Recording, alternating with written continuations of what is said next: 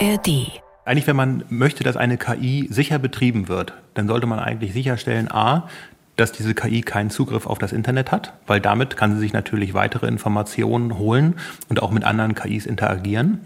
Und b, dass sie nicht ein Verständnis der menschlichen Psychologie hat.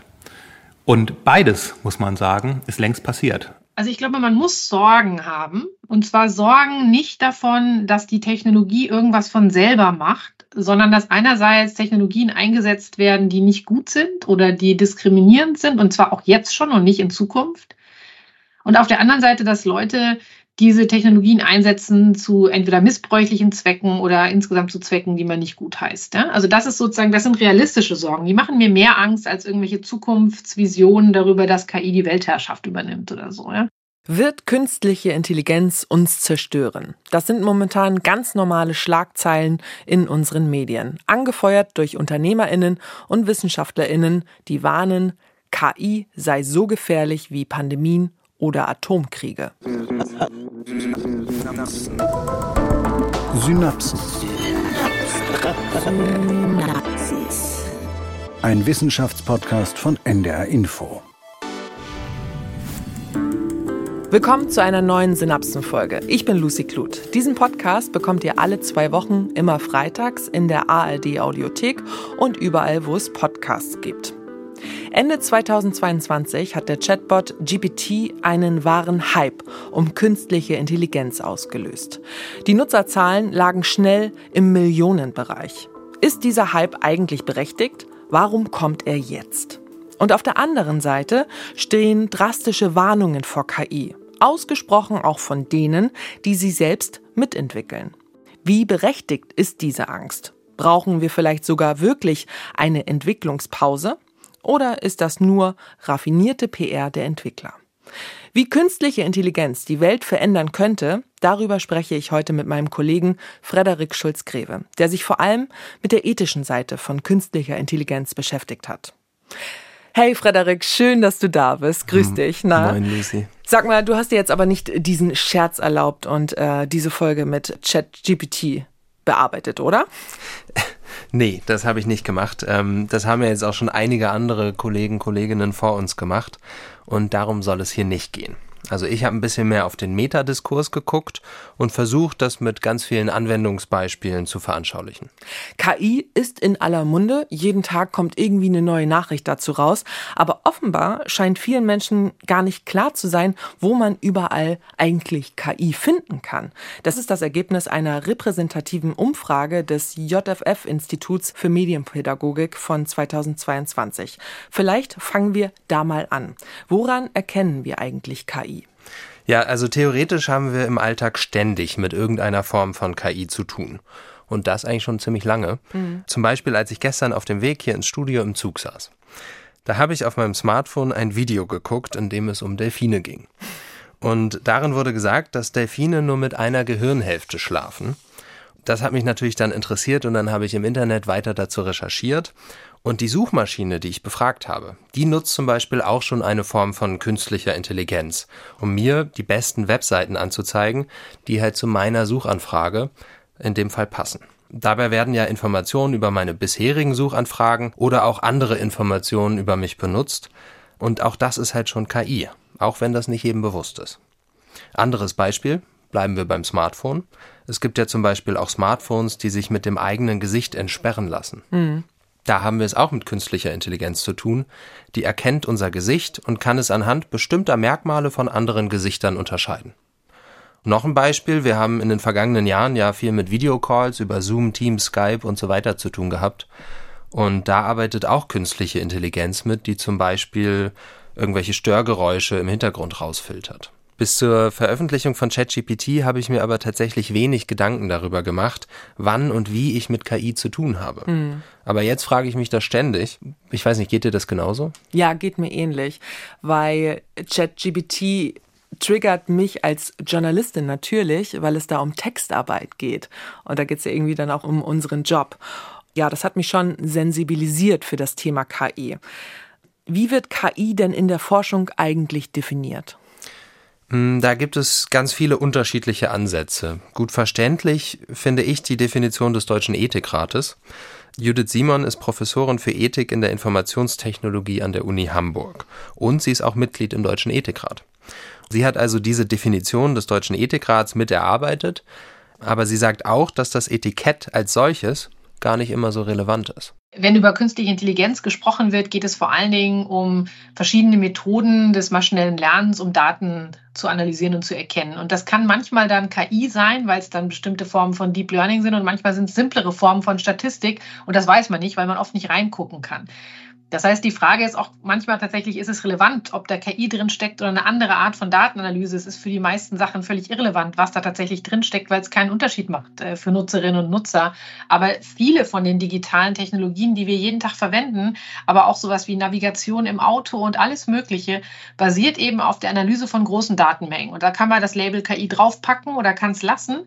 Aber im Grunde genommen geht es tatsächlich um darum, dass Leute sich klar machen, dass da Daten analysiert werden und verwendet werden für Klassifikation und Prognose und so weiter. Wir gucken uns gleich die Definition des Ethikrats auch mal an. Vorher aber müssen wir noch mal zwei Begriffe klären, die man vielleicht schon mal gehört hat. Da wäre zum Beispiel maschinelles Lernen. Ich versuche das mal zusammenzufassen. Das bedeutet, eine Software, eine Maschine wird nicht programmiert, sondern ein Algorithmus wird darauf trainiert, Muster und ja, Gesetzmäßigkeiten in Datensätzen zu finden. Jetzt ganz einfach gesagt. Und das andere, Deep Learning, man hört es schon, es geht tiefer rein, ist ein Teil von maschinellem Lernen. Der Mensch wird hier eigentlich fast gar nicht mehr gebraucht, denn es werden ja künstlich neuronale Netze verwendet, die unserem Gehirn nachempfunden sind. Die Maschine baut Wissen auf und besitzt die Fähigkeit, sich zu verbessern und kann sogar Entscheidungen treffen. Kennt man vielleicht von so Chatbots im Kundenservice oder auch bei der Bilderkennung. Jetzt kommen wir nochmal zu Judith Simon. Sie hat am Ende gesagt, die Daten werden verwendet für Klassifikation und Prognose. Was genau meint sie damit? Hm, ja, also mit Klassifikation meint sie hier, dass Daten quasi geordnet werden. Also dass Daten in bestimmten Klassen, Gruppen, Mengen, Kategorien zusammengefasst werden. Und das kann dann bei der Auswertung der Daten sehr hilfreich sein, zum Beispiel in der Medizin. Mhm. Ähm, Beispiel Clusteranalyse Post-Long-Covid-Symptome. Um herauszufinden, welche Symptome jetzt wirklich im Zusammenhang mit Post-Long-Covid stehen. Dafür können dann zum Beispiel mit Hilfe einer KI-Anwendung große Datensätze ausgewertet werden, um verschiedene Symptomklassen oder Gruppen zu erkennen, zu identifizieren. Mhm. Ein Beispiel für eine solche Prognose ist zum Beispiel ein Modell von dem Grafikkartenhersteller Nvidia. Der will mit Hilfe von KI extreme Wetterphänomene zwei bis sechs Wochen im Vorhinein berechnen. Mhm. Und das kann dann zum Beispiel dem Katastrophenschutz enorm helfen, ähm, zum Beispiel bestimmte Gebiete rechtzeitig zu evakuieren oder Maßnahmen rechtzeitig zu ergreifen, die dann eben vor dem Wetter schützen. Jetzt meintest du aber, der Ethikrat hat eine KI-Definition veröffentlicht. Genau, also im März in einer Stellungnahme. Dort wird nämlich unterschieden zwischen enger bzw. schwacher, breiter und starker KI, also drei verschiedene Kategorien. Mhm. Enge KI, das sind KI-Anwendungen, die menschliche Fähigkeiten in einer Domäne simulieren, also eine spezifische Aufgabe lösen können. Das ist zum Beispiel ein Transkriptionsprogramm. Ich habe für diese Podcast-Folge mehrere Interviews geführt und um mir die Arbeit zu erleichtern, habe ich ein Transkriptionsprogramm benutzt, das dann die Audiofiles von den Interviews in Text umgewandelt hat. Also hier wird eine spezifische Aufgabe sehr effizient gelöst. Das erleichtert mir die Arbeit, obwohl ich trotzdem nochmal überprüfen muss, wie gut das Ergebnis dann am Ende wirklich ist.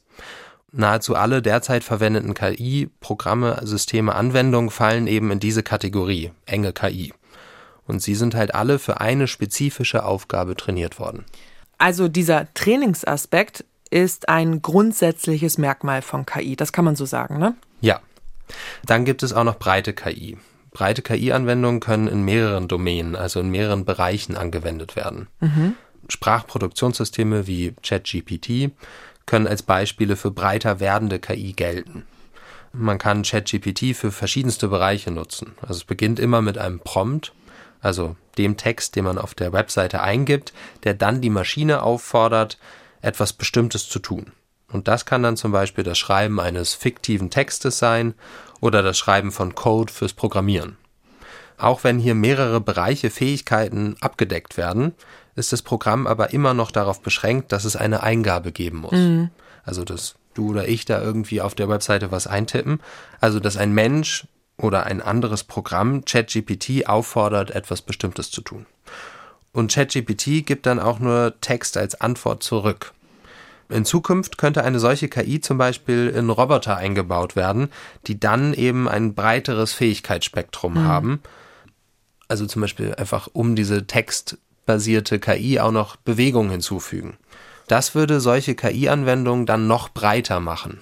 Also enge und breite KI sind hier kein Gegensatz, sondern beschreiben einfach, wie viele Fähigkeiten eine solche künstliche Intelligenz besitzt. Und dann gibt es ja noch die starke KI. Ja, genau. Starke KI ist das, was wir aus der Fiktion kennen. Also zum Beispiel Filme wie Ex Machina, wo eine KI-Anwendung einen Roboter als Körper besitzt, der auch noch aussieht wie ein Mensch und Emotionen, Einsichtsfähigkeiten und mentale Zustände womöglich nicht nur perfekt simuliert, sondern auch darüber hinaus. Also kann man ganz vereinfacht sagen, alle haben den gleichen Mechanismus. Je öfter man diese Programme nutzt, mehr Daten hinzufügt, desto besser wird das Programm also intelligenter. Hm, ja und nein. Also im Grunde ja, weil mehr Daten ein zuverlässigeres Ergebnis bieten. Mhm. Hm, wie bei jeder Statistik ist die Stichprobe entscheidend. Die Qualität der Daten ist auch ein wichtiger Faktor. Also wie gut sind die Daten, mit denen maschinelles Lernen betrieben wird zum Beispiel Schach, wenn die Grundlage Daten von Partien von Schachgroßmeistern sind, ist das Ergebnis wahrscheinlich deutlich besser, als wenn eine KI mit meinen gespielten Partien gefüttert wird. Genauso entscheidend ist auch die Bewertung der Ergebnisse. Egal, ob es ein Bewertungsalgorithmus ist oder ein Mensch, der die Qualität der Ergebnisse der KI bewertet. Bei Schach dann zum Beispiel das Feedback, ob ein Zug gut oder nicht so gut ist, ist natürlich sehr relevant. Mhm. Und auch eine Rolle spielt die Rechenleistung. Also wie viele Prozessoren arbeiten daran mit, die Daten zu verarbeiten. Hat eine Schach-KI zum Beispiel wenig Rechenleistung, dauert es wahrscheinlich lange, den optimalen Zug ähm, zu ermitteln. Und sie würde vielleicht auch, um Zeit zu gewinnen, einige Optionen in der Berechnung, was der optimale Zug sein könnte, auf diese Optionen verzichten. So, jetzt fallen ja eigentlich alle KI-Anwendungen, also alle aktuellen KI-Anwendungen, in die Kategorie enge KI. Und es gibt keine starke KI momentan. Also keine KI, die den besseren Menschen kreiert, was ja so ein bisschen das Albtraum-Szenario ist. Dann ist das doch A, alles gar nicht so neu und B, warum gibt es dann so viel Aufregung? Hm, naja, also Sprachmodelle wie ChatGPT sind jetzt eben den nächsten Schritt gegangen. Wir sind einer breiten KI näher gekommen, wenn nicht sogar sehr nahe. Mhm. Wenn wir zum Beispiel die Medizin angucken, dann ist hier mit Hilfe von KI-Anwendungen einfach schon jetzt sehr viel möglich. Deshalb ist KI auch öffentlich immer mehr Thema, weil sie eben immer mehr zum Einsatz kommt. Und enge KI, also die Systeme, die derzeit im Einsatz sind, die können vor allem Muster erkennen. Mhm. Um das mal an einem Beispiel zu erklären, können wir uns die Krebsforschung angucken, genauer gesagt Bauchspeicheldrüsenkrebs. In einer Studie von ForscherInnen aus Dänemark und den USA wurden insgesamt Daten von 9 Millionen Patientinnen eben mit Hilfe von einer KI-Anwendung untersucht. Dabei handelt es sich um historische Daten von einem Zeitraum der letzten 41 Jahre. Und circa 28.000 dieser 9 Millionen Patientinnen haben in diesen 41 Jahren Bauchspeicheldrüsenkrebs diagnostiziert bekommen, mhm. also entwickelt. Mhm. Und diese Daten von diesen Patientinnen wurden dann eingeteilt in Trainingsdaten, Entwicklungsdaten und Testdaten. Das heißt, anhand dieser Trainingsdaten wurde die KI trainiert, überhaupt erstmal Muster in diesen Patientenaktendaten zu erkennen, äh, die dafür sprechen könnten, dass Bauchspeicheldrüsenkrebs irgendwann auftreten kann. Und was wurde mit den Entwicklungsdaten und den Testdaten gemacht? Also mit den Entwicklungsdaten wurden die Erkenntnisse aus den Trainingsdaten dann angewendet mhm. und es wurde versucht, Vorhersagefehler zu verringern, zu minimieren. Mhm. Und mit den Testdaten wurde dann eben getestet, ob diese KI auch wirklich in der Lage ist, Bauchspeicheldrüsenkrebs erkennen zu können oder Anzeichen dafür erkennen zu können. Und hat das funktioniert? Ja, also die ForscherInnen konnten mit Hilfe der KI Menschen identifizieren, die ein erhöhtes Risiko haben, Bauchspeicheldrüsenkrebs in den nächsten drei Jahren zu entwickeln. Okay, wow. Also die KI hat dafür Muster erkannt, die mit Diagnosen wie Anämie, Typ 2 Diabetes oder auch Gallenstein zusammenhängen. Mhm. Diese Symptome oder auch Erkrankungen sind keine eindeutigen Hinweise auf Bauchspeicheldrüsenkrebs, aber laut dem Muster der KI gilt für die ausgewerteten Datensätze ein erhöhtes Risiko für bestimmte Diagnosen. Und so können halt Ärztinnen in Zukunft genauer und vor allem früher mit den Untersuchungen beginnen. Ja, das wäre total hilfreich, um eben diese Krankheit früher zu erkennen. Ja, voll. Nur etwa jeder achte Patient erhält aktuell eine Diagnose eben in einem frühen Stadium. Und damit sinken auch die Überlebenschancen bei denen, die nicht rechtzeitig diagnostiziert wurden, auf etwa sieben bis neun Prozent. Mhm. Und wenn man sich vorstellt, dass eine solche Datenanalyse quasi ein Bevölkerungsscreening darstellt, dann wäre das ein enormer Mehrwert, diese Technologie zu nutzen. Ein anderes Beispiel. Es gibt ja immer wieder Nachrichten über Krankenhauskeime, die gegen herkömmliche Antibiotika resistent sind. Mhm. Ein Beispiel für einen solchen Krankenhauskeim ist das Bakterium Acinetobacter baumannii. WissenschaftlerInnen aus Kanada und den USA haben eine lernfähige Software entwickelt, die bei der Suche nach einem passenden Antibiotikum in diesem Fall hilft. Und im Labor wurde dann das Bakterium rund 7500 verschiedenen chemischen Substanzen ausgesetzt. Aus diesen 7500 filterte die Software dann rund 240 Substanzen aus, die das Wachstum dieses Bakteriums gehemmt haben. Die Forscher haben dann mit klassischen Tests die vielversprechenden Substanzen untersucht und da war eine dabei, die eine hohe Wirksamkeit gegen den Keim verspricht. Diese Substanz hieß Abauzin. Wie zuverlässig Abauzin ist und ob es Nebenwirkungen gibt, ist noch nicht bekannt. Aber hier sieht man, KI kann dann zum Beispiel auch helfen, gegen bestimmte Bakterien oder so weiter vorzugehen. Mhm. Also KI-Systeme werden immer besser und erfahren auch zu Recht gerade so viel Aufmerksamkeit. Gilt das denn auch für die Lehre, also im Studium zum Beispiel? Also über Schulen wurde ja schon viel berichtet, zuletzt ja in Hamburg, wo SchülerInnen mit Hilfe von ChatGPT beim Abitur betrogen haben. Das hat für viel Furore gesorgt. Wie ist das an den Hochschulen? Auch da sind ja Sorgen, ich sag mal, formuliert worden. Ja, also an den, an den Hochschulen ist es vielleicht etwas anders als an der Schule. Hier könnte es tatsächlich passieren, dass Studierende zum Beispiel ganze Hausarbeiten mit Hilfe von KI schreiben und Dozierende dann wiederum diese Hausarbeiten mit Hilfe von KI korrigieren. Vielleicht muss man da dann gar nicht so angstbesetzt rangehen? Hm, ja, also ich habe dazu Bela Gibb und Norman Meuschke interviewt. Bela Gibb ist Professor für die Analyse wissenschaftlicher Informationsressourcen. Als Informatiker arbeitet er an der Uni Göttingen ähm, an der Auswertung großer Datenmengen und das vor allem im Bereich natürliche Sprachverarbeitung. Natural Language Processing. Norman Meuschke arbeitet bei ihm am Lehrstuhl und ist dort auch in der Lehre aktiv. Und Bela Gibb zum Beispiel geht an dieses Thema KI in der Hochschulsituation eher konstruktiv ran. Ich denke, in der Lehre müssen wir darauf achten, dass wir versuchen, die neuen Möglichkeiten, die sich da bieten, dass wir die sinnvoll integrieren. Also irgendwann gab es ja auch mal die Entwicklung vom Taschenrechner und wir haben ja nicht gesagt, wir verbieten jetzt die Nutzung vom Taschenrechner, sondern wir haben ganz neue Möglichkeiten, wenn wir einen Taschenrechner nutzen. Und ähnlich, denke ich, muss das auch in der Lehre erfolgen, dass wir versuchen zu erkennen, was sind die Stärken dieser neuen Technologie und wie können wir die für die Gesellschaft gewinnbringend einsetzen. Als ChatGPT öffentlich gemacht wurde, hatte Bela Gibb zusammen mit Norman Meuschke gerade einen Kurs zu dieser Programmiersprache Python gegeben. Und den beiden war bewusst, dass die Studierenden mit Hilfe von ChatGPT auf jeden Fall versuchen, Aufgaben lösen zu mhm. wollen.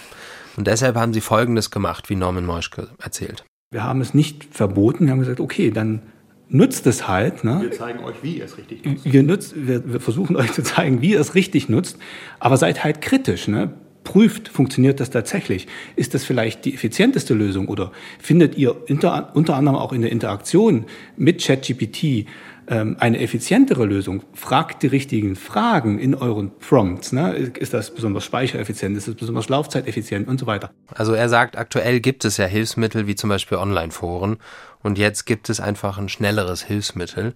Und für Hausarbeiten gilt zum Beispiel das Gleiche.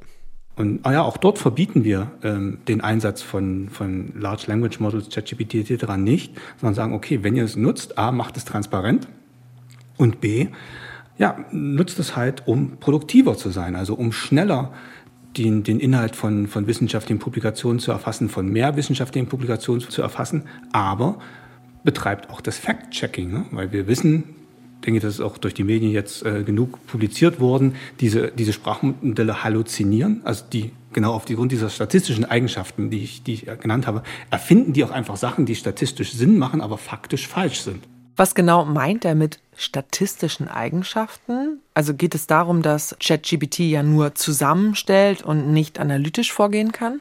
Ja, im Grunde geht es darum, dass jedes Wort, das ein Sprachmodell wie ChatGPT ausspuckt, auf einer Wahrscheinlichkeitsrechnung beruht.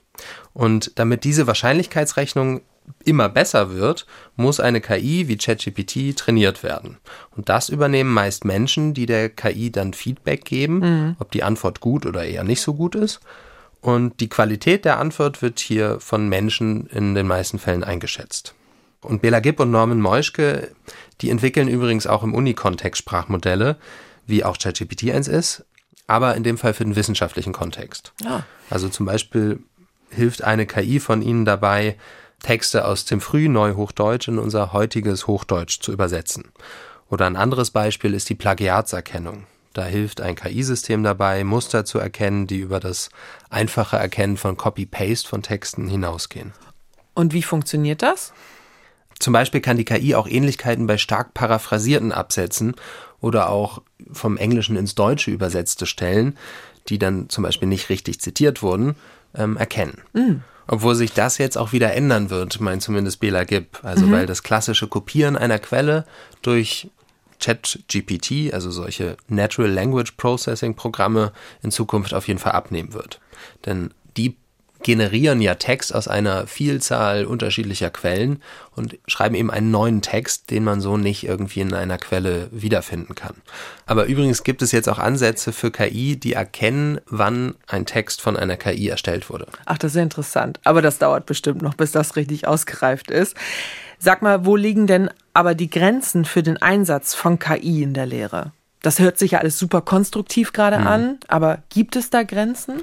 Mhm. Ja, also Grenzen sehe ich bei KI, die zum Beispiel in die Privatsphäre eingreift. Ein Beispiel aus der Lehre wären die Bestrebungen, das Verhalten und Aufmerksamkeit von SchülerInnen mit Hilfe von KI-Anwendungen zu analysieren. Mhm, was also meinst du damit? In China werden zum Beispiel solche Systeme bereits eingesetzt. Schon 2019 hat der Deutschlandfunk darüber berichtet, über eine Gesichtserkennungssoftware wird eben bemerkt, wenn SchülerInnen unaufmerksam ausschauen. Oh Gott. Mhm. Und die LehrerInnen können dann eine Übersicht einsehen, wie oft ein Schüler an einem Tag oder halt auch eine Schülerin gelächelt, schläfrig oder böse geguckt hat. Eine Schülerin hat dazu berichtet in diesem Deutschlandfunkbeitrag, dass sie dann Tipps bekommen hat, wenn sie nicht aufmerksam war. Also Tipps von den LehrerInnen, wie sie in Zukunft dann sich mehr anstrengen könnte. Kann natürlich aber auch in die Gesamtbeurteilung mit reinfließen. Also hätte ich sofort die Befürchtung. Ja, ich finde auch, das klingt irgendwie ziemlich gruselig. Mhm. Und der Deutsche Ethikrat schreibt dazu, dass Chancen auf verbesserte Pädagogik und Didaktik potenziell negativen Auswirkungen umfangreicher Datensammlung auf die Privatsphäre und Autonomie aller Beteiligten gegenüberstehen. Aber jenseits jetzt von Persönlichkeitsrechten, gibt es noch Grenzen, die gezogen werden müssen? Also zum Beispiel bei Deepfakes hm, wird sonst nicht die Lehre und Forschung irgendwann ja so ganz aus Versehen postfaktisch? Ja, also ich sehe das so wie Norman Moischke und Bela Gibb. Ähm, es wird ganz wichtig sein, dass der Umgang mit dieser Technologie eben geschult wird. Hm. Also medienpädagogische Angebote unbedingt hm, verstärkt aufkommen und hinterfragt wird, wie vertrauenswürdig sind meine Quellen? Wie gut ist die Antwort eines KI-Systems? Und dass eben SchülerInnen lernen, die richtigen Fragen zu stellen oder überhaupt zu hinterfragen, was da an Output kommt. Deepfakes sind jetzt vielleicht ja auch nicht unbedingt was Neues. Auch mit Bildbearbeitungsprogrammen oder Videoschnittprogrammen ist schon lange möglich, täuschend echte Fakes zu produzieren. Nur jetzt sind halt diese technischen Mittel einfach leichter zugänglich und wird uns das wahrscheinlich auch vermehrt in Zukunft vorkommen. Aber am Ende muss es immer noch eine Person geben, die einen Deepfake produziert. Mhm. Und in dem Zusammenhang ist mir zum Beispiel aufgefallen bei der Recherche zu dieser Podcast-Folge, dass viele KollegInnen in den Berichten immer davon sprechen, dass etwas von einer KI veröffentlicht wurde oder entwickelt oder produziert. Stimmt ja nicht so richtig. Genau. Man könnte ja auch sagen, dass etwas mit Hilfe von KI erstellt wurde wie zum Beispiel das Bild vom Papst in der weißen Downjacke, was viral gegangen ist. Ähm, das hat ja irgendeine Person mit Hilfe von einer KI-Anwendung erstellt und eben nicht die KI selbst. Ich muss aber auch gestehen, dass ich selbst, bevor ich mich mit diesem Thema ausgiebig beschäftigt habe, nie darüber nachgedacht habe, in welcher Form ich jetzt von KI spreche. Judith Simon, die ist da noch ein bisschen konsequenter und meint dazu Folgendes. Ähm, es müsste sowieso viel sauberer formuliert werden. Äh, also ganz oft müsste man weder sagen von noch mit noch sonst was mit KI, sondern würde einfach mal sagen, wir haben statistische Analyse gemacht und haben das verwendet zu Klassifikation oder zur Prognose oder was auch immer. Also häufig würde es helfen, man würde nicht so blumige Begriffe verwenden und manchmal auch sich den KI-Begriff vielleicht sparen, sondern lieber deutlicher sagen, was man denn da genau gemacht hat. Das würde wahrscheinlich einiges an Konfusion und Verwirrung auch reduzieren. Es kommt also darauf an, wer solche KI-Anwendungen nutzt und auch wofür. Wenn ich mir jetzt vorstelle, ich als Journalistin nutze KI, um zum Beispiel ein paar Pressemitteilungen zusammenfassen zu lassen für einen kurzen Nachrichtentext. Das klingt ja erstmal verlockend, weil ich Zeit spare. Aber ich muss das ja gegenchecken, weil ich mich auf das Ergebnis der KI ja nicht verlassen kann, jetzt in dem Fall ChatGPT. Wie ist das denn in anderen Branchen und bei Unternehmen? Wie kommt KI da zum Einsatz? Hm, dazu habe ich einen Wochenbericht des Deutschen Instituts für Wirtschaft von 2021 gefunden. Der Titel dieser Arbeit heißt Künstliche Intelligenz in Deutschland. Erwerbstätige wissen oft nicht, dass sie mit KI-basierten Systemen arbeiten. Das erinnert mich an die Umfrage vom Anfang, die du mhm. erwähnt hattest, vom JFF-Institut für Medienpädagogik, wo es ja auch darum ging, dass die Hälfte der Bevölkerung nicht weiß, in welchen Geräten KI steckt. Das DIW hat dazu Daten vom sozioökonomischen Panel ausgewertet. Und spannend dabei ist, dass auch indirekt nach der Nutzung von KI-basierten Systemen gefragt wurde. Also zum Beispiel, ob mit digitalen Systemen gearbeitet wird, die Sprache oder Sprachbefehle automatisch erkennen oder verarbeiten. Mhm. Und während bei der direkten Abfrage nach der Nutzung von KI-Anwendungen nur 20 Prozent der Befragten mit Ja geantwortet haben, sind es bei der indirekten Befragung fast doppelt so viele. Das heißt, Sie haben mehr mit KI-Systemen zu tun, als Sie denken? Genau. Das kann eine Spracherkennungssoftware sein, wie zum Beispiel eine Diktierfunktion bei Word oder Texterkennungssoftware, wie zum Beispiel Übersetzungsdienste. Also einfachere Systeme als solche wie ChatGPT. Ein Problem ist aber, dass viele bei dem Begriff KI an starke KI denken, also an eine Maschine, die ein eigenes Bewusstsein hat und dem Menschen in jeglicher Hinsicht überlegen ist. Also so Science-Fiction-mäßig. Genau und an enge oder auch schwache KI, wie in den beschriebenen Beispielen, also Software, die mit Hilfe von maschinellem Lernen auf eine ganz spezifische Aufgabe trainiert wurde. Das nehmen viele gar nicht als KI wahr. Hm. Das DIW schlägt deshalb vor, dass man unbedingt mehr medienpädagogisch arbeiten sollte, um eben mehr Wissen über KI zu vermitteln, aber auch die Fähigkeiten im Umgang mit KI zu stärken. Also sich mehr mit KI auseinanderzusetzen und zu wissen, was eigentlich dahinter steckt. Es gibt ja aber auch die Sorge, dass durch KI-Anwendungen ganz viele Arbeitsplätze wegfallen werden. Wie sieht denn hier die Studienlage aus? Wie berechtigt ist diese Sorge? Mhm, dazu habe ich zwei Studien aus den USA mitgebracht. Also die eine ist von den Machern von ChatGPT selbst. Aha. Die schreiben, dass 80 Prozent der ArbeitnehmerInnen in den USA ähm, in Berufen tätig sind, in denen mindestens eine ihrer Aufgaben durch KI ersetzt werden könnte oder mit Hilfe von generativer KI, wie ChatGPT zum Beispiel, schneller erledigt werden könnte. Hier werden klare Vorteile für den Arbeitsmarkt dargestellt. Also es könnte weniger Arbeitsbelastung bedeuten, wobei Judith Simon das hier allerdings so ein bisschen anders sieht. Ich glaube, dass ein Stück weit das natürlich arbeitserleichternd für manche Leute sein kann, aber man darf sich nichts vormachen, dann werden sich auch die Erwartungen verändern. Genauso wie sich das bei E-Mails verändert hat. In dem Moment, wo es E-Mail gab, konnte man sagen, oh, jetzt habe ich ganz viel Zeit, äh, andere Dinge zu machen, weil das so schnell geht ja von wegen. Dann wird halt mehr in so einen Tag reingepackt.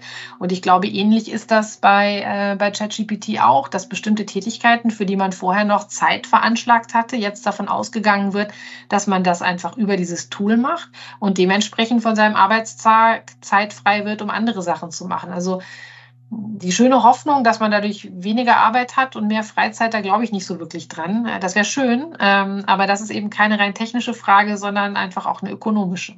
Die E-Mail ist auch ein gutes Beispiel dafür. Mit der kann man ja schnell miteinander kommunizieren, aber das birgt ja auch das Potenzial, ein hohes Arbeitsaufkommen zu generieren. Einfach, weil wir vielleicht dann mehr und redundanter kommunizieren miteinander. Also Stichwort Mailflut. Absolut. Also in einer Analyse von Goldman Sachs Economics Research werden makroökonomische Effekte durch den vermehrten Einsatz von generativen KI-Programmen wie ChatGPT untersucht. Generative KI, das hattest du ja schon eben genannt, das ist die Bezeichnung für diesen automatisierten Prozess. Also wenn die KI mit Hilfe eines Algorithmus etwas Neues erzeugt, wie eben bei ChatGPT. Das heißt, das schreibt dir dann ein Drehbuch oder einen wissenschaftlichen Artikel, nur um das nochmal zu erläutern. Mhm.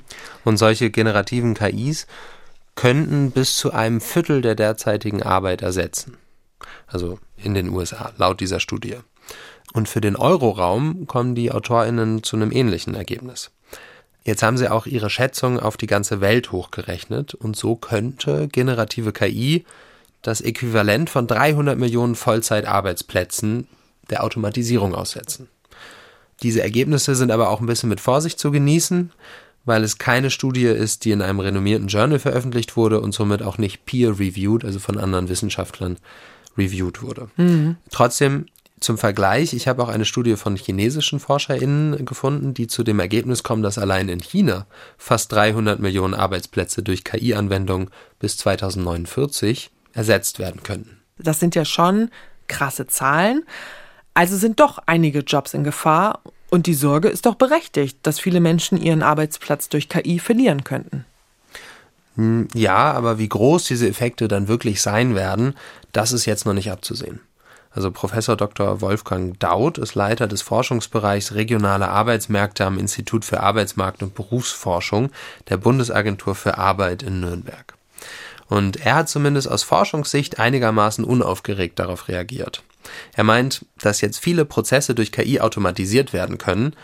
Das wird sich auf jeden Fall auf den Arbeitsmarkt auswirken, aber wie genau und wie sich der dann auch anpassen wird, das kann man erst in den nächsten drei bis fünf Jahren empirisch untersuchen. Mhm. Aber für solche Studien könne man auch aus schon vorhandenen Erkenntnissen über Automatisierungsprozesse profitieren. Mhm. Also zum Beispiel die Automatisierung durch Computer oder damit einhergehende Programme wie E-Mail. Diese Entwicklung hält er offenbar für vergleichbar. Mhm. Aber wir halten an dieser Stelle fest, es wird zu einer Veränderung der Arbeitswelt kommen. Man sollte vermehrt auf medienpädagogische Arbeit setzen, damit eben ein bewusster Umgang mit KI ermöglicht werden kann, oder? Ganz genau. Und die Antwort auf die Frage, ob der KI-Hype berechtigt ist, die bin ich dir ja noch in gewisser Weise schuldig. Ja. Ähm, ich habe diese Frage auch Judith Simon gestellt und sie hat nochmal erklärt, warum sie die Kategorisierung von KI für so maßgeblich hält in der Frage, wo wir gerade stehen. Was ist denn starke, schwache und auch breite KI? Weil diese Ursprungsdiskussion rührt ja noch vom Turing-Test her und von dieser Idee, wann kann eine Maschine so erscheinen, als wäre sie intelligent? Ja, und ist das dann ein Zeichen von starker KI? Und natürlich könnte man da sagen, ChatGPT ist im Moment so gut darin, uns vorzugaukeln, dass ein Mensch mit uns interagieren würde und nicht eine Maschine, hat das nicht den Turing-Test bestanden. Ja, und das ist aber immer noch, da ist immer noch nicht. Äh, also das ist immer noch keine starke KI. Ne? Es ist tatsächlich immer noch kein Verständnis, die, es ist eine rein statistische Wortproduktion. Und deswegen muss man sich klar machen, alle Technologien, über die wir reden, sind schwache KI. Ähm, diese Sprachmodelle sind sehr mächtig, die können mittlerweile auch über unterschiedliche Domänen hinweg tatsächlich äh, Text produzieren. Das heißt, sie sind schon breiter in ihrem Anwendungsumfeld, aber es ist alles keine starke KI. Der Turing-Test, der ist doch nach Alan Turing benannt. Ist der gemeint? Genau, also den kennen vielleicht einige im Zusammenhang mit der Entschlüsselung der Enigma. Im Zweiten Weltkrieg haben die Deutschen mit Hilfe von Rotor-Chiffriermaschinen, die als Enigma bezeichnet wurden, ihre Nachrichten verschlüsselt. Mhm. So, und Alan Turing, der hat damals dabei geholfen, die Verschlüsselung zu entziffern. Und seine Ergebnisse halfen dann auch dabei, die ersten Computer mitzuentwickeln. Und was hat das jetzt mit KI zu tun? Ja, also weil er nämlich 1950 das Kriterium formulierte, nachdem maschinelle Intelligenz dann vorlege, wenn das Verhalten einer Maschine für menschliche Beobachter nicht von dem eines Menschen zu unterscheiden ist. Mhm. Manche generative KIs erfüllen eben dieses Kriterium, auch wenn sie das menschliche Verhalten eben nur vorgaukeln. Und wie Judith Simon sagt, es handelt sich eben nicht automatisch um eine starke KI, wenn der Turing-Test bestanden wurde. Aber die neuesten generativen KIs wie ChatGPT machen da ja schon eher die Ausnahme, weil sie mehr Fähigkeiten besitzen, also eher eine breite KI darstellen. Also die können ja Sätze schreiben, die sind auf dem Niveau von Menschen. Und man hört ja gerade von Fachleuten, wir sind nicht mehr so weit entfernt von dem, was der Ethikrat als starke KI bezeichnet. Also wie berechtigt sind dann Sorgen, wie sie erst kürzlich öffentlichkeitswirksam formuliert wurden? Hm, um diese Frage zu beantworten, möchte ich einsteigen mit dem, was mir Bela Gibb gesagt hat. Der Göttinger Professor für die Analyse wissenschaftlicher Informationsressourcen. Wenn man möchte, dass eine KI sicher betrieben wird, dann sollte man eigentlich sicherstellen, a, dass diese KI keinen Zugriff auf das Internet hat, weil damit kann sie sich natürlich weitere Informationen holen und auch mit anderen KIs interagieren. Und B, dass sie nicht ein Verständnis der menschlichen Psychologie hat. Und beides, muss man sagen, ist längst passiert. Also bei der Sache mit dem psychologischen Verständnis meint Bela Gibbs sowas wie Dating-Apps oder auch Social Media, also die Frage der Interaktion, wie lange wir auf einem Post verharren, zum Beispiel, um Werbung optimal zu platzieren. Genau. Und die Anbindung ans Internet?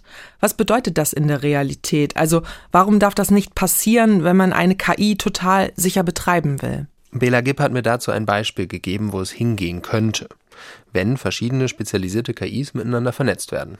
Wie es im Hochschulalltag in Zukunft vorkommen könnte, ist, dass ähm, ein Student sagt, ich möchte eine Abschlussarbeit schreiben und als ersten Schritt, liebe KI, such bitte entsprechende ähm, Lehrstühle raus, die für mich in Frage kommen. Schreib automatisiert eine E-Mail und sag, ich möchte meine Abschlussarbeit bei euch schreiben. Dann die nächste KI würde automatisch die Webseiten der einzelnen Lehrstühle scannen und gucken, was genau machen die und würde darauf basierend entsprechende ähm, Vorschläge für ja, eine Forschungsfrage definieren. Dann würde wiederum eine andere KI die äh, Kommunikation vielleicht mit dem Professor und den wissenschaftlichen Mitarbeitern führen. Die nächste KI würde den Auftrag kriegen, die entsprechende Abschlussarbeit zu schreiben. Und die letzte KI würde den Auftrag kriegen, diese fertige Abschlussarbeit automatisiert drucken zu lassen, indem sie einen lokalen Copyshop kontaktiert und sagt, bitte diese Arbeit ausdrucken und ähm, noch an die und die Adresse verschicken und die Bezahlung führt dann die KI eben auch selbstständig online durch. Dass man diese KIs eben auch zusammenarbeiten lässt und äh, auch die Zusammenarbeit optimal abstimmt, das wird natürlich nochmal eine ganz andere Möglichkeit bieten. Aber was ist denn daran das Problem? Also hätte die KI dann zu viel Macht? Weil im besten Fall sitzt am Ende doch immer noch ein Mensch, der alles kontrolliert. Ja, aber das Problem ist, glaube ich, dass man KI-Systeme auch als Waffen verstehen könnte. Also je nachdem, wer die KI benutzt oder auch beauftragt, etwas zu tun. Mhm. Und das Beispiel mit den vernetzten KIs ermöglicht es halt noch mehr Fähigkeiten, noch einfacher auch im schlechten Sinne einzusetzen. Aber wenn verschiedene KI-Anwendungen miteinander vernetzt sind und sich in ihren Fähigkeiten ergänzen, handelt es sich dann nicht doch um starke KI? Hm, nee, das würde ich jetzt nicht sagen, aber es wäre dann eine breitere KI. Und das kann eben auch gefährlich sein, meint auch Judith Simon. Also ich glaube, man muss Sorgen haben. Und zwar Sorgen nicht davon, dass die Technologie irgendwas von selber macht, sondern dass einerseits Technologien eingesetzt werden, die nicht gut sind oder die diskriminierend sind, und zwar auch jetzt schon und nicht in Zukunft. Und auf der anderen Seite, dass Leute diese Technologien einsetzen zu entweder missbräuchlichen Zwecken oder insgesamt zu Zwecken, die man nicht gut heißt. Also das ist sozusagen, das sind realistische Sorgen. Die machen mir mehr Angst als irgendwelche Zukunftsvisionen darüber, dass KI die Weltherrschaft übernimmt oder so. Ich war selber auch überrascht und überrollt von der Geschwindigkeit der Entwicklung, also ohne das jetzt runterschrauben zu wollen. Aber man muss sich klar machen, das ist trotzdem alles Statistik. Also es ist reine Statistik. Es ist beeindruckend, es sind extrem viele Daten, es ist unglaublich performant. Aber wir haben es nicht mit Bewusstsein oder Verständnis oder irgendwas zu tun. Und ich glaube, das ist immer wichtig, sich nochmal vor Augen zu führen bei diesen großen Sorgen. Okay, kein Weltuntergangsszenario, aber Probleme für unsere Gesellschaft spricht Judith Simon ja schon an weil eine KI ja eben immer davon abhängt, dass sie von Menschen gefüttert wird. Und sie spricht zum Beispiel über das Diskriminierungspotenzial von KI. Das ist ja jetzt auch kein Zukunftsproblem, sondern es gibt ja schon Berichte darüber, wo Frauen oder People of Color benachteiligt wurden. KI ist also nicht vorurteilsfrei, sondern hat einen Bias. Gibt es Möglichkeiten, diesen Bias rauszukriegen und auch Möglichkeiten, Fakes besser zu identifizieren? Wenn man sich vorstellt, dass in vielen Datensätzen, die es halt aktuell schon gibt, schon diskriminiert wird, mhm. dann schreibt eine KI das natürlich einfach fort. Mhm. weil sie mit solchen Daten lernt. Also Beispiel Medizin. Viele Studien werden zum Beispiel mit hauptsächlich männlichen Probanden durchgeführt Ja. und dadurch sind die Ergebnisse für Frauen weniger geeignet. Und das würde eine KI einfach fortschreiben, wenn die Datensätze auch so verbleiben. Hm, Eine weitere Quelle für Diskriminierung oder eine verzerrte Statistik kann natürlich auch in dem Feedback-Prozess liegen. Was heißt das? Ich habe mit Christopher Menkhoff darüber gesprochen. Das ist übrigens nicht sein echter Name. Er wollte gerne anonymisiert werden für diesen Podcast. Wieso? Ähm, weil Christopher Menkhoff als Selbstständiger in diesem Feedback-Bereich arbeitet und dafür auch Non-Disclosure Agreements unterschreiben musste und sich nicht in jedem Fall jetzt sicher war, was er genau sagen darf. Das heißt, er arbeitet für irgendein Unternehmen, ähm, um welches es sich handelt, wird ihm übrigens nicht gesagt. Und für dieses Unternehmen bewertet er die Antworten einer KI. Er bewertet, wie gut das Ergebnis, also wie gut die Antwort dieser KI ist. Und damit beeinflusst er in seinem Job diesen Lernprozess der KI natürlich maßgeblich mit. Und das ist natürlich auch eine gewisse Verantwortung, die er da trägt, obwohl er natürlich auch nicht der Einzige ist, der an diesem Feedback-Prozess mitarbeitet. Es gibt neben ihm natürlich noch zahlreiche andere, die genau das Gleiche tun wie er. Aber konkret zeigt die KI ihm mehrere Bilder zu einer Suchanfrage an. Und er muss dann entscheiden, wie gut diese Bilder zu dieser Suchanfrage passen. Dann kann er zum Beispiel auch diskriminierende, rassistische oder sexualisierte Bilder als unsicher markieren. Und er entscheidet, welches Bild unsicher ist, anhand einer Guideline, die er von diesem Unternehmen bekommen hat. Damit er halt auch ganz klar weiß, okay, das sind Inhalte, die gehen oder das sind Inhalte, die gehen nicht. Das heißt aber theoretisch auch noch nicht, dass er sich daran halten muss. Ähm, und genauso diese anderen Leute, die wie er Feedback geben, müssen sich theoretisch ja auch nicht unbedingt daran halten. Wobei er auch nicht weiß, ob sein Feedback dann auch nochmal von dem Unternehmen selber kontrolliert wird. In den, boah, wie lange mache ich das jetzt? Drei, knapp drei Monaten, in denen ich in diesem Projekt bin, ähm, ist mir nochmal sehr viel klarer geworden, wie subjektiv diese Arbeit wirklich ist und wie schwer es deswegen auch ist, äh, Dinge zu beurteilen. Wir kriegen ja auch nur 20 Bilder präsentiert pro Suchanfrage. Das wird's dann, also das macht es halt sehr schwer, äh, dann ein allgemeines Bild zu bekommen. Und wir sind natürlich auch zeitlich beschränkt, wie viel wir pro Anfrage aufwenden dürfen, was auch in sich ein Problem darstellen kann, wenn man vielleicht mal ein bisschen mehr recherchieren möchte. Weil er sich ja zum Beispiel auch nicht in jedem Themenbereich super auskennt und dann auch erstmal ein bisschen nachgucken muss, worum es da eigentlich geht. Und dann gibt's aber eben auch Grenzfälle, von denen er mir berichtet hat. Also bei denen die Guideline, die er von dem Unternehmen bekommen hat, nicht unbedingt seinen Ansichten entspricht oder vielleicht auch zu schwammig formuliert ist. Von welchen Beispielen hat er erzählt? Hm, Ein Beispiel sind Brustwarzen im Bild. Also männliche Brustwarzen sind laut Guideline okay und weibliche muss er als unsicher markieren. Ein anderes Beispiel für einen Grenzfall sind Suchanfragen wie süße Zwölfjährige. Da sagt er, gehen bei ihm natürlich direkt die Alarmglocken an. Er weiß ja aber auch nicht, wer diese Suchanfrage gestellt hat. Ob es ein junges Mädchen ist oder eben ein alter Mann. Und dann gehen natürlich irgendwie ganz andere Gedanken los. Die Guideline gibt ihm hier halt keine eindeutige Vorgabe, so dass andere, die wie er auch diesen Job ausüben, vielleicht auch zu einer anderen subjektiven Entscheidung kommen als er jetzt in dem Fall. Wow. Echt krass viel Verantwortung. Ja. Ja. Und deshalb würde er sich ein einheitliches Glossar oder eine Richtlinie wünschen vom Gesetzgeber, an die sich eben alle halten müssen. Jetzt gibt es ja schon Ansätze, um künstliche Intelligenz zu regulieren. Zum Beispiel hat sich doch das EU-Parlament kürzlich erst ausdrücklich für ein Gesetz ausgesprochen. Haben wir denn noch gar keine Regulationsmechanismen dafür? Hm, Ja und nein. Okay. Ja. Also ein ganz wichtiger Punkt wird auch in der Stellungnahme des Deutschen Ethikrates angesprochen. Und zwar der regulative Rahmen. Also klar, es gibt schon Gesetzestexte, wie zum Beispiel die DSGVO, also die Datenschutzgrundverordnung, die in Teilen den Umgang mit KI-Anwendungen regeln, die zum Beispiel unsere personenbezogenen Daten schützen. Besonders relevant ist hier der Artikel 22, der das Recht enthält, nicht einer Entscheidung unterworfen zu sein, die ausschließlich auf einer automatisierten Datenverarbeitung beruht. Und auf europäischer Ebene wird derzeit der sogenannte AI Act oder auch KI-Verordnung geplant. Das ist das, worüber das EU-Parlament abgestimmt hat, oder? Also zumindest als Absichtserklärung. Genau. Die ist aber noch nicht in Kraft getreten, soll aber angeblich dieses Jahr noch kommen. Und wie funktioniert die? Also die KI-Verordnung verfolgt einen sogenannten risikobasierten Ansatz. Das heißt, je höher die Risiken, die von einem KI-System für die Grundrechte von EU-Bürgerinnen oder andere sensible Rechtsgüter ausgehen, desto strenger die regulatorischen Anforderungen. Also dort, wo keine Risiken gesehen werden, soll es im Gegenzug keine rechtlichen Belastungen geben. Mhm. Die geplante Verordnung sieht dafür vier Risikoklassen vor. Und laut aktuellem Stand ist in der KI-Verordnung geregelt, ähm, dass es auch verbotene KI-Praktiken gibt. Also zum Beispiel die Entwicklung und Verwendung von KI-Systemen, die Personen manipulieren, sodass sie sich oder einer anderen Person irgendwie Schaden zufügen können.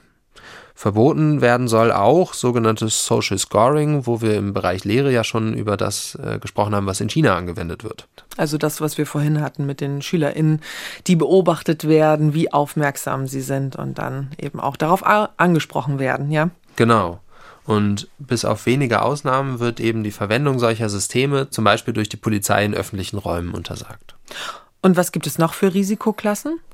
Eine weitere Risikoklasse ist auch die Hochrisiko-KI, also zum Beispiel im Bereich Beschäftigung, Personalmanagement und Zugang zur Selbstständigkeit. Also im Arbeitsbereich. Genau.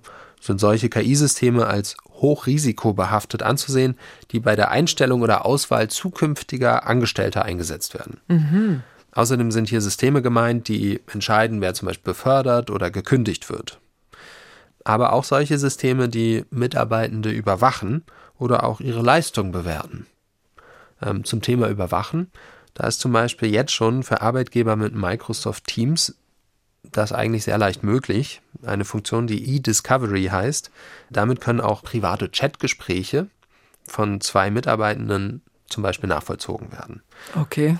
Der Hintergrund ist hier, dass das dabei helfen soll, bei einem möglichen Gerichtsverfahren im Nachgang halt rauszufinden, ähm, wie zum Beispiel ein Fehlverhalten zustande kam, also bei der Beweismittelsuche. Das ist hier durchaus kritisch zu sehen, weil das natürlich auch anders eingesetzt werden könnte. Mhm, auf jeden Fall. Was soll das in der Konsequenz dann bedeuten? Also wo werden da Rechtsmittel eingezogen? Gibt es konkrete Verbote, Sanktionen? Wie sieht das aus? So wie es gerade angedacht ist, dann wird es zunächst eine dreijährige Umsetzungsfrist für die Unternehmen oder mhm. auch Privatpersonen oder wen auch immer geben. Kommt es dann zu Verstößen, dann folgen Sanktionen, also Geldbußen. Und die sollen sogar noch höher sein als bei der Datenschutzgrundverordnung. Also das sind Bußgelder dann von bis zu 30 Millionen Euro oder eben 6 Prozent mhm. des gesamten weltweiten Jahresumsatzes eines Unternehmens. Das Problem ist aber auch ein bisschen die Frage, wie soll man das überhaupt kontrollieren? Also wer hätte die Kapazitäten und die Kenntnisse? Da müsste womöglich dann eine neue Behörde für geschaffen werden. Womöglich. Also das ist zumindest das, was Fachleute momentan zur Debatte stellen. Da hapert es auf jeden Fall im bisherigen AI Act oder der KI-Verordnung, also daran, wie all das am Ende dann auch umgesetzt werden soll. Es gibt übrigens auch noch die Risikoklassen geringes und minimales Risiko. Geringes Risiko, das sind solche KI-Systeme, die für die Interaktion mit Menschen bestimmt sind und die eben nicht zu den verbotenen oder Hochrisiko-KI-Systemen gehören. Von solchen Algorithmen sollen potenziell lediglich gewisse Manipulationsrisiken ausgehen. Darunter fallen dann zum Beispiel Chatbots, die den Anschein menschlicher Kommunikation erwecken. Okay, das hätte ich nicht erwartet. Denn ganz egal, sind doch Chatbots auch nicht. Also gerade Manipulation ist ja so ein großes Thema im Social-Media-Bereich. Ja, also hier sind zum Beispiel Chatbots gemeint, wie man sie vielleicht von der Webseite der eigenen Bank kennt. Mhm. Also die einem dabei helfen, leichter an Informationen wie zum Beispiel der Telefonnummer zum Sperren der Kreditkarte oder so rankommen. Ähm, und KI-Systeme, die mit den Menschen interagieren und ihnen halt in irgendeiner Weise manipulieren, sollen ja auch hiermit dann eben verhindert werden. Mhm. Minimales Risiko sind übrigens alle Systeme, von denen kein Risiko ausgeht. Also zum Beispiel eine KI, die in einem Videocall Hintergrundgeräusche herausfiltert. Das jetzt ganz grob zusammengefasst und soll einfach verdeutlichen, dass es einen umfangreichen Entwurf gibt, der aber nur eine Rechtsgrundlage schafft. Hm. Du hast ja eben schon angedeutet, dass es auch schon Kritik jetzt an dem Vorhaben der EU gibt. Also grundsätzlich wird ein Gesetz zu dem Thema begrüßt, aber wie es aktuell noch ausgestaltet ist, das wird kritisiert. Inwiefern? Sandra Wachter zum Beispiel, die ist Professorin für Technologie und Regulierung am Oxford Internet Institute der University of Oxford. Und sie sieht zum Beispiel nicht nur ein Problem darin, wer die Regelungen der EU-Verordnung, der KI-Verordnung kontrollieren soll, mhm. sondern auch auf welche Art und Weise kontrolliert werden soll, ob sich an die Regeln gehalten wird oder eben nicht. Und bis jetzt ist nämlich eher die Rede von einer Art freiwilligen Selbstkontrolle. Das Conformity Assessment bedeutet, dass die Entwickler selbst bewerten, selbst zertifizieren werden müssen, die im Hochrisikobereich sich befinden, ob sie selbst dem AI Act Regeln entsprechen und ob sie den AI Act Standards entsprechen. Ausnahme gibt's nur bei biometrischen Daten, da muss das ein Dritter machen. Und dann sieht man natürlich, dass das eine Regelung ist, die erlaubt, dass diejenigen, die dem Recht folgen sollen, auch diejenigen sind, die entscheiden, ob sie tatsächlich dem Recht folgen. Das ist für sich genommen noch nicht super problematisch, aber es ist etwas, das wir tatsächlich im Auge behalten sollten.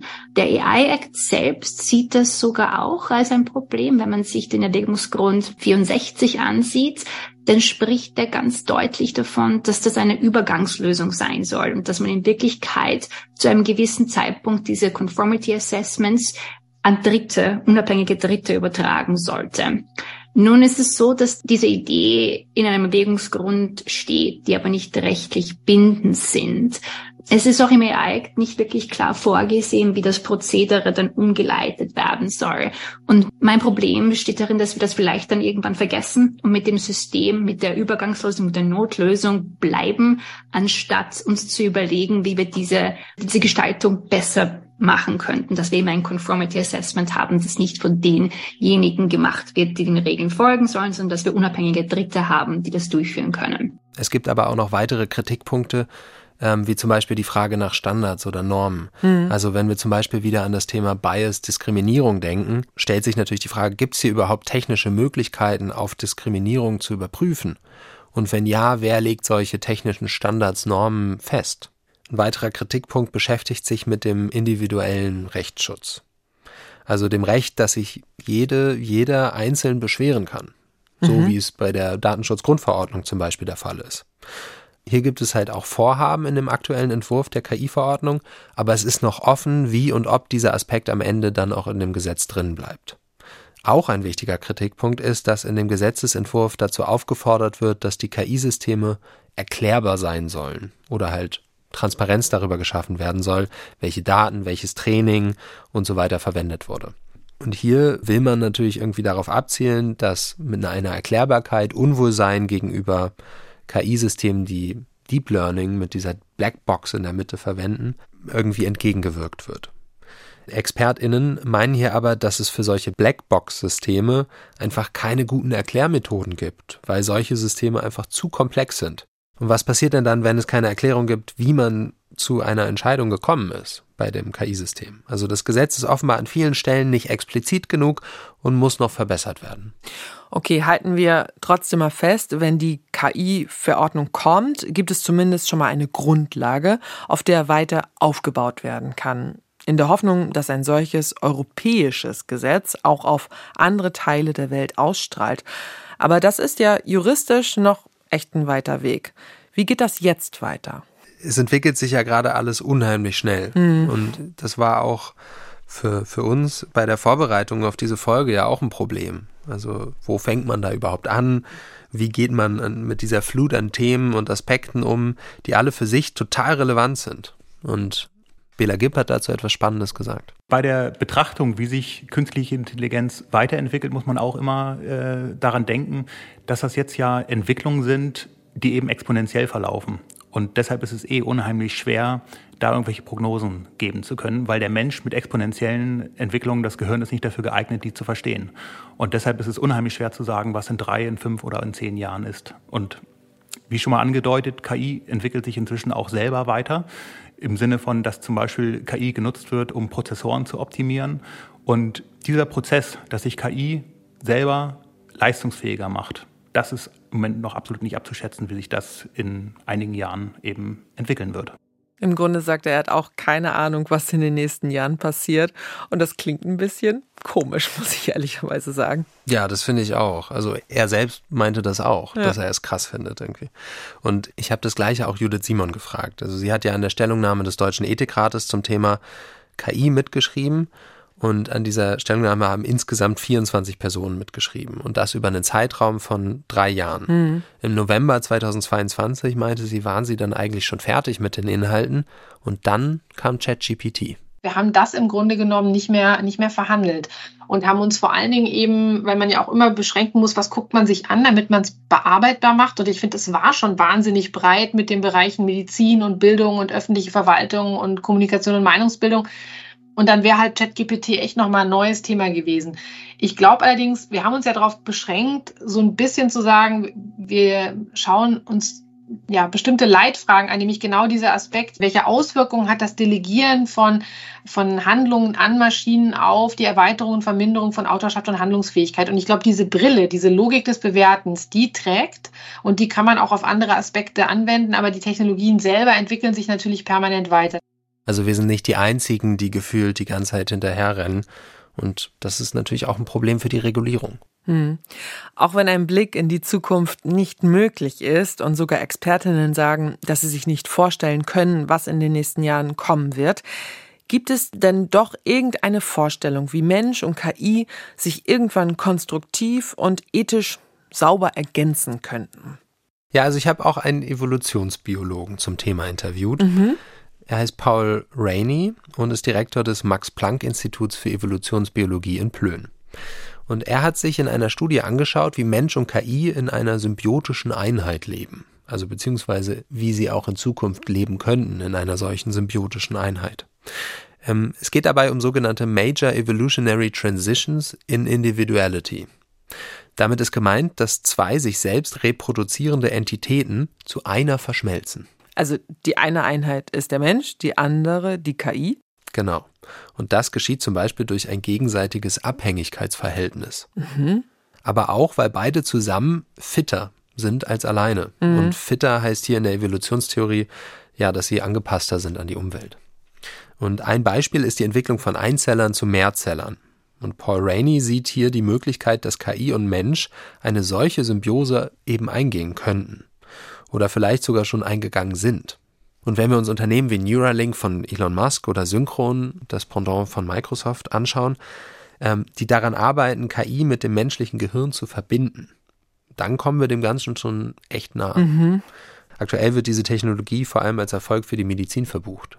Inwiefern? Ein Beispiel, ForscherInnen in der Schweiz ist es gelungen, einem gelähmten Patienten mithilfe eines Gehirnimplantates wieder das Gehen zu ermöglichen. Mithilfe von KI? Jein. Jein? Sie haben zumindest schon eine technische Lösung gefunden, Gehirn und Rückenmark wieder miteinander zu verbinden. Und genauso, das ist das, was Neuralink und Synchron versuchen, Gehirnzellen mit einem Computer zu verbinden, mhm. sodass man zum Beispiel mit der Kraft der Gedanken einen Cursor an einem Computer steuern kann. Und in dem Fall von der Medizin geht es jetzt hier vor allem darum, Einschränkungen des menschlichen Körpers wieder aufzuheben. Was ein wahnsinniger Schritt wäre. Ja, das wäre natürlich krass. Also ein ganz wichtiger Aspekt für die Theorie von Paul Rainey ist, dass ein KI-System, egal in welcher Ausführung, über Generationen hinweg weitergegeben wird. Mhm. Ein Beispiel wäre, dass ich das Smartphone von meinem Vater oder meiner Mutter bekommen habe und von den Daten, die das Gerät bereits im Besitz meiner Eltern hat, jetzt profitieren kann. Also zum Beispiel die Telefonliste, die sie hatten, dass ich die weiter ausbaue, aber auch schon von den Telefonnummern, die sie hatten, profitieren könnte. Mhm. In Zukunft könnten das dann Geräte sein, wie sie gerade von Neuralink oder Synchron halt entwickelt werden. Dazu Paul Rainey. Now, if the AI device evolved or the interaction uh, was harmful to me, that would also be harmful to the artificial intelligence device. So there things would, well, again, the path could open to some nasty things, but in principle, way I would think about deleterious interactions would be eliminated by selection. But the good ones that were learned are then passed on, just like the information in uh, our genes is passed on to our children, so the information in an artificial intelligence device, particularly one of some sophistication like you're alluding to, is passed on. And so those behaviors of that artificial intelligence device that benefited me stand to also benefit my offspring. Also er sagt, wir gehen von Mensch und KI in einer symbiotischen Einheit aus. Wie zum Beispiel durch solche Gehirnimplantate von Neuralink oder Synchron. Mhm. Und sollte sich nun die KI so weiterentwickeln, dass sie schädlich für den Menschen ist, in dieser symbiotischen Einheit, dann wäre sie auch schädlich für sich selbst, eben aufgrund dieser Symbiose. Ah, ja. Hier wirkt die natürliche Selektion zu unseren Gunsten, weil genauso gute Eigenschaften oder Entwicklungen weitergegeben werden. Und dann profitieren zum Beispiel deine Kinder von dem, was du deiner KI beigebracht hast. Und wie dieser Prozess dann genau ablaufen wird, das ist jetzt natürlich noch schwer vorherzusagen. Er wird aber auf jeden Fall einiges verändern. Hm. Und diese symbiotische Einheit kann einer KI ohne Menschen, aber auch einem Menschen ohne KI theoretisch überlegen sein. And were there any innovations in the generations to come? Well, first of all, that scenario painted means that natural selection will work at the level of the two entities together. They will become more than the sum of their parts. And uh, innovations, uh, I mean, it's almost impossible to say what innovations might occur by either changes in artificial intelligence device or the interaction, particularly with, with the human mind. But they could spark some you know, major changes in biological complexity in future generations. Das heißt ja aber auch umgekehrt, dass Menschen, die keine solche Symbiose eingehen, abgehängt werden. Also vielleicht brauchen wir dann wirklich sowas wie einen Entwicklungsstopp, um gemeinsame globale Sicherheitsstandards festzulegen. Also Paul Rainey meint, wir brauchen unbedingt einen solchen Entwicklungsstopp. I think we need to pause and think. And we've done this sort of thing before when society has encountered technologies or advances that bring risk. I mean, genetic engineering, for example. Where I think, again, there's real concern is in using natural selection, not in the context of evolutionary transitions, but natural selection, building algorithms that are self-replicating. Er sagt also, dass wir bei Gentechnik zum Beispiel das ja schon gemacht hätten, also einen solchen Entwicklungsstopp. Und er hat halt die Sorge vor der natürlichen Selektion. Also das nennt er hier tatsächlich so, auch für KI natürliche Selektion, die Algorithmen programmiert. Mhm. Also zum Beispiel wenn eine KI selber Code schreibt und diesen dann auch verbessert und sich selbst optimiert. Und diese selbst replizierenden Systeme haben eben die Möglichkeit, in Bereiche vorzudringen, in denen wir sie eigentlich gar nicht haben wollen. Hm. Und wohin uns dieser Veränderungsprozess führen wird, das ist eben überhaupt nicht absehbar. The power of natural selection is enormous. Uh, the opportunities for these self-replicating systems uh, to go in places that we don't want them to go are enormous. Basically, once you allow something that participates in the process of evolution by natural selection, unless you can exert extreme control, it will probably go places that you don't want. And there are already some, you know, clear examples of natural selection. Well, it, it's an incredible process. It's given rise to, you know, us as humans, among many other beautiful forms of life. Natural selection is a very potent force for change, and one can't always say where it will take the entities involved. Aber wie soll das praktisch gehen mit dem Entwicklungsstopp? Ja, das ist die große Frage. Also das konnte mir natürlich auch niemand sagen, beziehungsweise die von mir Interviewten sehen die Idee auch als unrealistisch an.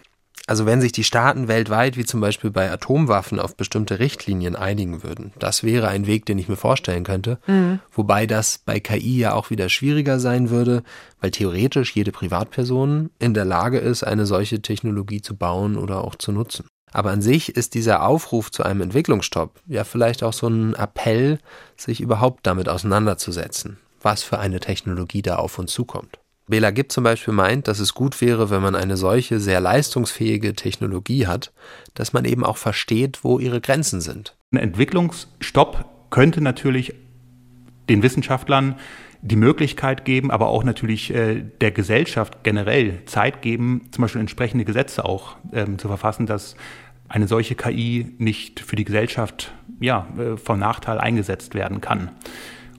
Aber dafür braucht es einfach Zeit und Verständnis. Und aus der Perspektive könnte man argumentieren, dass ein solcher Entwicklungsstopp sinnvoll sein könnte.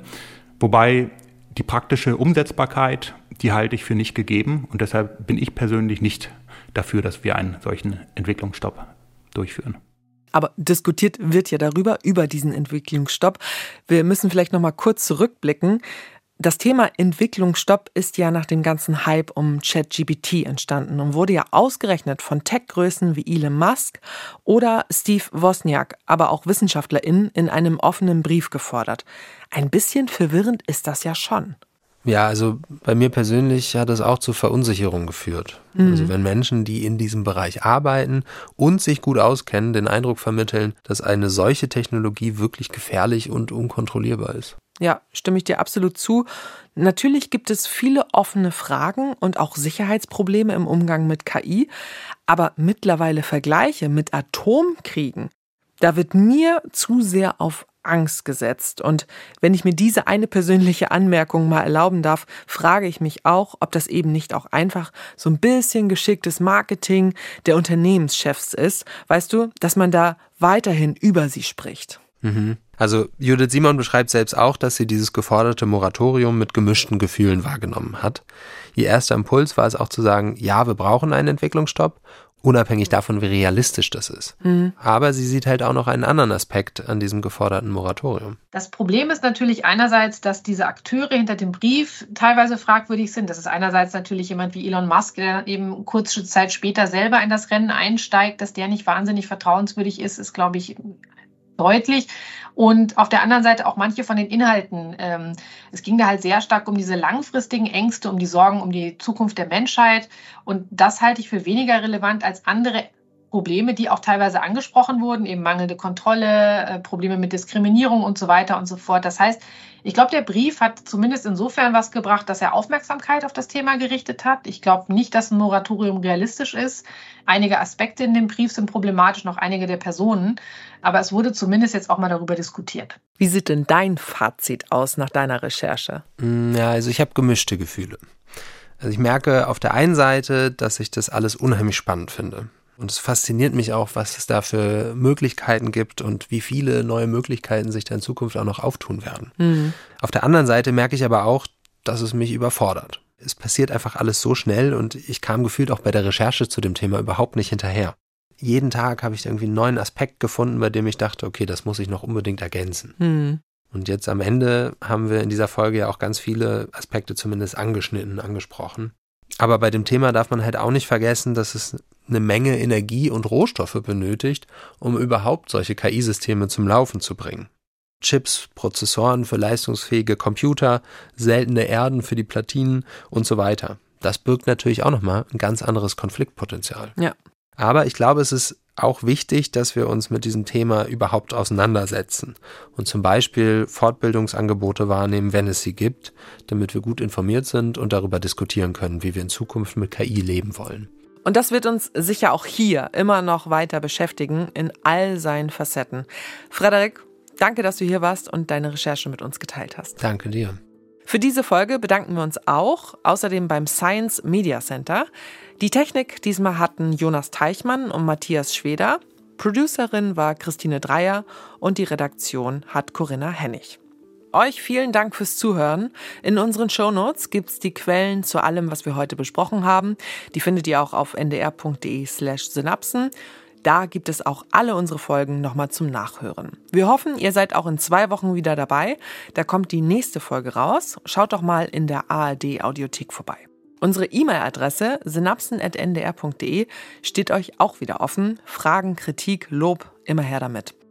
Das größte Lob für uns allerdings ist es, wenn ihr unseren Podcast teilt und weiterempfehlt. Mein Name ist Lucy Kluth, ich sage Tschüss. Hier kommt für euch aber jetzt noch wie gewohnt ein Hörtipp. Ich habe dann zum ersten Mal den Satz gesagt, ich brauche Hilfe, ich schaffe das alleine nicht mehr. Hallo, mein Name ist Harald Schmidt und ich freue mich, in meiner Funktion als Schirmherr der Stiftung Deutsche Depressionshilfe wieder Gastgeber zu sein im Podcast Raus aus der Depression. In dieser Staffel spreche ich wieder mit Betroffenen und diesmal, ich freue mich sehr mit dabei, die liebe Kollegin Hazel Brugger. Ich hatte relativ lang schon mit Depressionen zu tun, ohne das selber zu wissen. Und da habe ich dann einfach gemerkt, das ist eigentlich nicht normal, dass ich zwei Monate im Bett liege und mir alles wehtut. Also ich das Gefühl war so wie so ein Muskelkater im Gehirn. Und Howard Carpendale. Ich hätte nie zugegeben, dass es Depression war. Ich war ein Alpha-Tier in meinem Leben. Das mhm. konnte mir nicht passieren. Das gibt's doch nicht. Und wenn Sie betroffen sind oder jemanden kennen, der mit dem Thema zu kämpfen hat, dann sind Sie herzlich eingeladen, sich bei uns zu informieren, wenn wir über neue Behandlungsmethoden und die Erfahrungen von Patienten reden. Allein über Depressionen zu reden, hilft schon, die Krankheit besser zu verstehen. Sie hören uns überall, wo Sie Podcasts hören können. Am liebsten natürlich in der ARD Audiothek.